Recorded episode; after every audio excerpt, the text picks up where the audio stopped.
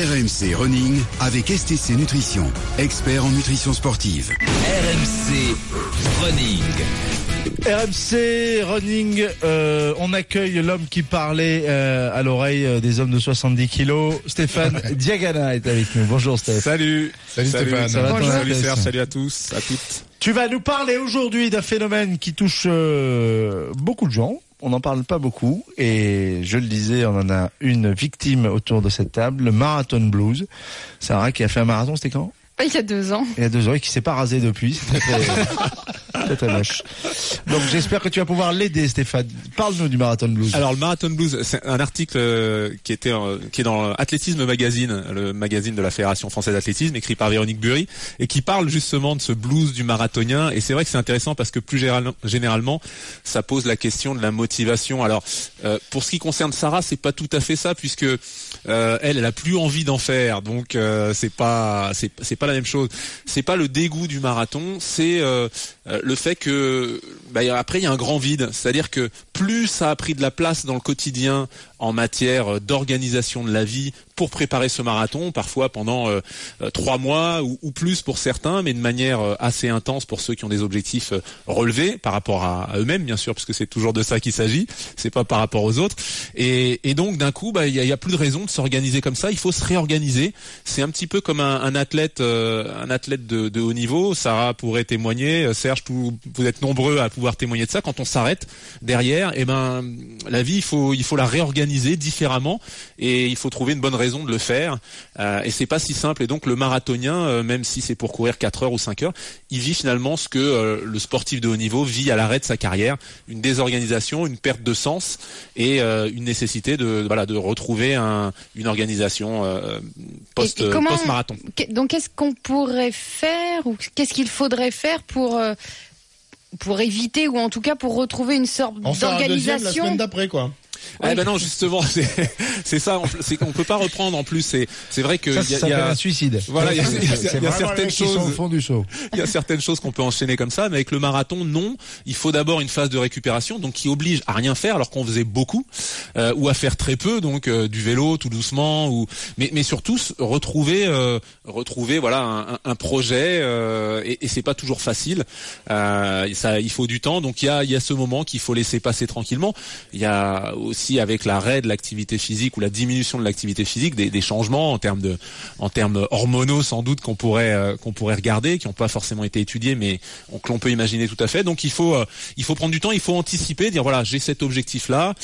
après bah, je vais euh, m'entretenir, mais je vais me laisser euh, euh, quelques semaines pour euh, pour profiter d'une vie un peu plus normale, revoir les amis si on les a un peu moins vus parce qu'on se couchait plus tôt. Euh, voilà l'anticiper c'est euh, euh, c'est c'est vrai que c'est une des meilleures manières de, de l'éviter. Et puis petit à petit, quand on récupère, on peut se fixer d'objectifs sur d'autres choses, euh, sur des distances plus courtes, euh, sur d'autres sports, et puis euh, voilà, qui, qui permettent d'avoir ce projet personnel. Et puis ça, peut être sur du sport co hein, ou alors sur du tennis.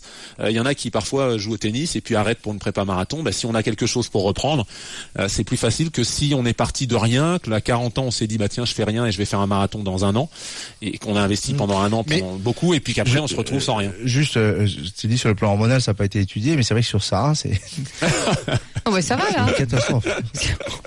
les dégâts sont Non, irréparables. euh, Stéphane, est-ce que ça arrive euh, souvent que, que les barbe, gens ça te va se pas. Préparent uniquement pour un pour un marathon et ensuite abandonnent le, le running et, et passent à autre chose C'est c'est c'est quelque chose de de, de Fréquent fréquent ça? Alors c'est- c'est possible, euh, c'est possible. Ça dépend comment on l'a vécu, mais c'est vrai que quand on franchit la ligne, si on inter- si on interroge les gens, 98% des gens vont vous dire euh, plus jamais ça, ou peut-être j'exagère, Oui, mais mais on va dire ça, et 15 jours 70%, après, ils ont envie d'en- d'y 70%. retourner. Mais c'est vrai que très vite pour la plupart. Mais malgré tout, si on a été mal préparé, moi j'en j'en connais quelques-uns, euh, si on a voilà trop forcé par rapport ça a été une expérience euh, désagréable et si c'est une expérience désagréable on n'a pas envie d'y retourner ça paraît On logique connaît ça, finalement ça a été étudié le nombre de gens qui euh, n'en refont jamais. Qui n'en refont jamais. Non, j'ai pas de, j'ai pas de chiffres. Je pourrais regarder, mais Ça, moi, sur, sur les hommes de 70 je, je kilos. connais, hein. je connais- non, non, mais je connais Sarah, mais je connais plein de copains qui en ont fait, puis basta quoi. Ils l'ont fait, ils l'ont dit, ils l'ont fait une fois. Voilà, alors c'est, il y a, y deux, il y a deux raisons qui peuvent le l'expliquer. et puis c'est Il y, a, terminé. il y a deux raisons qui peuvent l'expliquer. La première, c'est euh, effectivement celle que j'ai donnée. On l'a vécu trop douloureusement pour avoir envie de remettre le couvert. Euh, la, la, la, la deuxième, c'est euh, vous savez les gens qui, qui cochent des cases. Bon bah ça c'est fait. C'est ça. C'est une to-do list et un marathon il faut en faire dans sa vie. Je l'ai fait, mais je veux plus en faire. Donc ils n'ont pas forcément une motivation liée au, au plaisir Et- et de la pratique, le- mais plus à euh, Ouais, mais des sur- objectifs. sur- euh, Surtout, ils, ils vivent un enfer aussi. Hein. Les Oui, mais c'est les deux choses. 4h30, euh, C'est c'est les deux choses que dit Stéphane, c'est les deux entités. Soit la souffrance a été trop importante par rapport au plaisir procuré à ce moment-là, donc on n'a pas envie d'y retourner. Et puis le, le running ou le marathon, je me souviens d'un sondage il y a quelques années qui disait que c'est un des premiers défis que les sports, que les Français veulent relever, parce que malgré tout, il est accessible à tous. S'acheter une paire de pompes et d'aller et d'aller courir, euh, c'est oui. plus facile de se dire que je vais monter le, le col du Lotaré ou je vais. Ou, Oui, oui, voilà, c'est ça vrai, il, semble il est, il accessible. est- il en est lieu. accessible en termes de pratique. Oui. Euh, c'est un défi relevé pour des gens qui ne font rien du jour au lendemain. Mais c'est vrai qu'il est accessible en termes de pratique. Bah, si on met un peu te dire, d'organisation, Si on rationalise ça, c'est l'exploit sportif accessible À à, tous. tous. Voilà. Il n'y a Oui. aucun autre exploit sportif, c'est un exploit, le marathon, dont tu peux te vanter. Mais c'est le seul, la traversée de l'Atlantique à la nage, le truc, le machin, l'Himalaya, tout ce que tu veux. Ça va pas C'est se faire pas comme ça. accessible à tous. Le marathon, c'est a priori accessible à tous. Très bien, messieurs, dames, nous accueillons euh, maintenant Stéphane Bézian, co-organisateur du Wings for Life, qui est une course euh, qui aura lieu le 3 mai prochain à Rouen, et pas qu'à Rouen d'ailleurs. Stéphane Bézian va, va tout nous expliquer. Bonjour, Bonjour. Stéphane. Bonjour, Alors-. Donc deuxième édition de Wings for Life, euh, qui est une course euh, particulière. Stéphane, racontez-nous en quoi elle est particulière. Euh, je crois que elle- ce que je disais, c'est qu'elle n'aura pas lieu qu'à Rouen, hein, un peu partout dans le monde. Oh, oui, effectivement, oui, c'est une course qui est, qui, est, qui est unique pour plusieurs raisons. Alors tout d'abord, effectivement, comme vous venez de le dire, c'est une course qui va prendre le départ dans 35 pays en même temps, exactement à la même heure, donc 13 heures pour ce qui est de pour ce qui est de la France, et donc c'est 35 pays d'où vont s'élancer les coureurs. euh, eh bien, pour euh, pour débuter la course, et la deuxième grosse particularité de cette course, euh, c'est qu'en fait, il n'y a pas réellement de ligne d'arrivée. Euh, puisqu'en fait la ligne d'arrivée vous rattrape. En fait, le principe c'est que 30 minutes après que les coureurs soient partis, vous avez une voiture qui s'élance à une vitesse euh, relativement faible, puisque c'est 15 km heure. Par contre, quand on court, c'est assez élevé. Mais 30 minutes après les coureurs, eh bien, vous avez cette voiture qui s'élance et qui vous rattrape euh, inexorablement. Donc la ligne d'arrivée vous rattrape et en fait vous êtes éliminé de la course quand la voiture vous dépasse. Voilà. Donc ouais. c'est euh, Ah, c'est deux. ça. euh, c'est euh, donc C'est la course donc, par donc- élimination. ouais, la, la voiture, Exactement. donc- la, la voiture rattrape les coureurs parce qu'elle accélère petit à petit aussi toutes les demi-heures, c'est ça ou toutes les heures. À tout- toutes les heures, en fait, on augmente d'un kilomètre heure. Voilà, donc c'est une valeur très, euh, c'est Et, une et valeur on très, commence très à faible 15 à d'accélération. l'heure. Elle commence à 15 à l'heure. km heure. 15, 15, 15 km heure. Ah, ben, ça euh, va, 30 ça va en écrémer quelques-uns.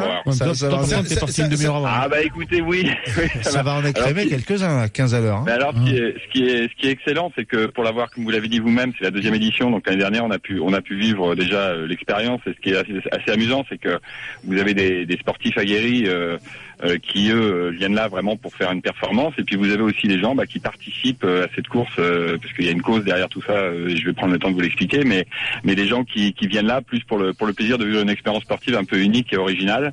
Et qui certains sont même partis euh, parfois en marchant, en attendant que la voiture les rattrape, mais au moins ils ont participé, comme on dit. Ouais. Donc c'est ça qui est génial, c'est que ça s'adresse pas non plus qu'à les coureurs aguerris, mais aussi un peu à tout le monde. Est-ce que certains ont réussi à, à ne jamais être rattrapés par la voiture dans les 35 pays l'année dernière? Bah non, non, inexorablement, inexorablement, la voiture vous rattrape de toute façon. Même Euh, un bon mais quand même, on- bien on- entraîné, euh, ça, ça se fait rattraper par une voiture. Ben, Ah bah ouais, euh, même, même avec une demi-heure d'avance, si, ça part à 15 km heure et qu'on augmente d'un vite, heure ouais. tout le temps, à un à moment, 18 euh, km heure, euh. Moi, j'invite, j'invite Monsieur Stéphane Diagana à venir faire le test. Ah mais votre votre euh, votre marraine, euh, votre super marraine Sandra Laoura euh, s'en est chargée Sandra déjà. Donc voilà, Ouais, voilà. qui est marraine Voilà, depuis l'année bah, dernière. bah, Eh ben, je, suis, bah, je suis ravi. Effectivement, Sandra Laura est, un- est une est une des, des- des- de nos marraines et, euh, Oui. et, et très active et on, on est ravi de l'avoir avec nous parce que c'est vrai qu'elle supporte vraiment le projet puisque derrière tout Voilà, ça il y a une cause, hein, qui il y a une cause, une vraie Stéphane. Euh, et ça, je pense que c'est vraiment important aussi de l'exprimer. Il y a une vraie expérience sportive, mais il y a aussi une vraie cause, puisqu'en fait, l'association Wings for Life est une association internationale qui finance euh, des projets de recherche sur la moelle épinière. L'objectif euh, ultime et qu'on atteindra un jour, hein, euh, ça c'est sûr, mais euh, encore faut-il effectivement récolter des fonds, c'est d'arriver à faire remarcher des gens qui malheureusement dans leur vie ont eu un accident de vie qui fait qu'ils se retrouvent euh, bah, avec euh, dans une chaise roulante ou euh, sans la possibilité de marcher. Donc l'idée c'est de, bah, c'est que cette course, on va récolter des fonds. Donc les 35 pays en fait, dans leur totalité, la totalité des fonds de, je dirais des, des- frais d'inscription sont reversés à, à la lutte. On a la chance d'avoir des partenaires qui financent le projet. Donc la totalité, quand vous vous inscrivez, puisque c'est 40 euros l'inscription, eh bien vous pouvez être sûr que ces 40 euros que vous mettez, à, hormis la TVA, part à la cause. Donc euh, nous, euh, c'est vrai que on est, euh, c'est un point qui est essentiel, qui est crucial. Donc il y a une vraie expérience sportive et en même temps une belle cause. Et comme le disait Stéphane à l'instant, euh, on a la chance d'avoir Sandra Laoura et d'autres sportifs de renom qui nous supportent sur sur ce projet et on en est vraiment ravis. Très bien, merci Stéphane, donc euh, organisateur de Wings Merci for. Life. Ce sera le 3 mai prochain à. Rouen. Euh, pouvez donc encore départ vous à quelle heure en. France Alors ça part à 13h et vous pouvez encore vous inscrire, c'est très simple, vous allez sur le site Wings for Life World Run. Euh, Ouais. Vous tapez ça dans un moteur de recherche, de toute façon vous trouverez et on vous invite à venir nombreux. Les inscriptions sont encore ouvertes et vous pourrez même vous inscrire sur place le Voilà. 3 mai. Voilà. Et si vous avez envie de destinations plus euh, Exotiques. plus exotiques, je crois qu'il y a une course euh, sur les chutes du Niagara. Alors je sais pas euh, où ça va se faire, peut-être autour, peut-être pas sur la rivière non plus. Merci Stéphane en tous les cas. Merci beaucoup, merci, Merci pour votre beaucoup, accueil. Merci. À très Et bientôt, merci alors, beaucoup. vous pouvez aussi gagner votre dossard euh, pour euh, pour cette course euh, sur RMC. Pour cela, il suffit de vous inscrire sur rmcrunning.fr. Il y a cinq dossards à, cinq dossards à gagner. Oui, un euh, petit focus, Stéphane, sur le marathon de Bordeaux ce week-end. La nuit. De nuit nocturne, Ouais, c'est la, la première. première. Euh, voilà, grand événement pour euh, pour notre ville. Euh, Tu vas y courir, tu vas, tu vas prendre le départ? Oui, bien sûr. D'accord. Ok. Ça t'embouche C'est coin. Ah non, mais C'est ouais, bah, j'ai- voilà, c'est- il Eh prendre le départ. Il faut filer sans qu'on le voit. eh, moi j'ai dit, j'ai dit prendre le départ. J'ai pas dit euh, le Si, faire avancer, si Sarah le gagne départ. le vais bar prendre au bout de deux ans, imagine. Très bien. Merci Stéphane. Merci beaucoup Merci.